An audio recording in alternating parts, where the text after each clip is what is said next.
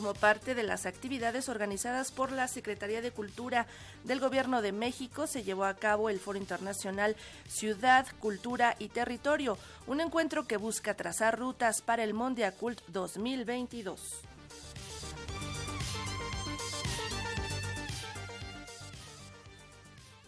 El antiguo Colegio de San Ildefonso fue sede del Foro Internacional Ciudad, Cultura y Territorio, un espacio en el que a través de diversos diálogos se reflexionó desde una perspectiva cultural sobre los desafíos que plantean las grandes urbes con el fin de promover la creación de políticas culturales y dar el reconocimiento de la diversidad en los territorios. Este foro, que es una de las actividades previas a la Conferencia Mundial de la UNESCO sobre Políticas Culturales y Desarrollo Sostenible, Mondiacult 2022, fue inaugurado por la jefa de gobierno de la Ciudad de México, Claudia Sheinbaum, quien destacó durante el acto la labor de la actual administración que ha trabajado para disminuir las desigualdades a través de la inversión en educación, salud y cultura, garantizando así los derechos para todos y en especial a los que menos tienen. Así lo señaló. Desde nuestra perspectiva no hay otra forma de disminuir desigualdades más que uno, abriendo derechos y dos, distribuyendo la riqueza e invirtiendo donde históricamente no se había invertido. ¿Qué derechos abrimos desde la ciudad o buscamos abrir desde la ciudad?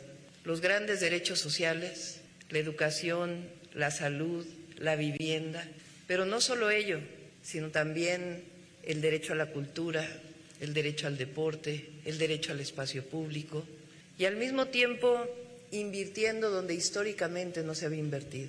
La gran desigualdad en nuestra ciudad entre Oriente y Poniente solamente disminuye si uno invierte en el Oriente la gran desigualdad entre zonas del norte y el sur, el sur que es el sur verde, el sur del campo, el sur de los bosques de nuestra ciudad, solamente disminuye si uno invierte justamente ahí donde históricamente no se había invertido. Por su parte, la secretaria de Cultura del Gobierno de México, Alejandra Frausto Guerrero, detalló que Mondiacul es la fuerza del diálogo entre la mayor riqueza que tiene la humanidad, en este caso la cultura, misma que nos da la posibilidad de construir una sociedad más justa y más armoniosa. De ahí que se haya propuesto ante la UNESCO que México fuera la sede para entablar el diálogo entre los que están al frente de las instituciones culturales en el mundo. Así lo señaló. Propusimos a UNESCO que pudiéramos entablar un diálogo entre pues quienes están estamos al frente de las instituciones culturales en el mundo. El mundo ha cambiado desde hace 40 años que se hizo esta primera reunión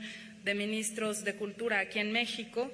El mundo ha cambiado radicalmente pero la fuerza de la cultura se mantiene. La fuerza de la diversidad cultural es el terreno a partir del cual podemos tejer una relación distinta entre los pueblos y entre las naciones. Y por eso, en un momento como este, propusimos a UNESCO hacer esta conferencia de nuevo en nuestro país. México es un país que recibe a todas las culturas del mundo sin excepción. Carlos Tejada, coordinador de los sectores de cultura y ciencia de la oficina de la UNESCO en México, resaltó que cada vez es más claro que la política pública debe poner en el centro a las personas. Para hacerlo es necesario priorizar la dimensión cultural, mientras que la titular de la Secretaría de Cultura de la Ciudad de México, Claudia Curiel de Icaza, que mediante el foro se busca plantear una hoja de ruta sobre aspiraciones comunes para reflexionar sobre políticas culturales, hacer frente a los desafíos globales y perfilar prioridades inmediatas y futuras. Para Radio Educación, Pani Gutiérrez.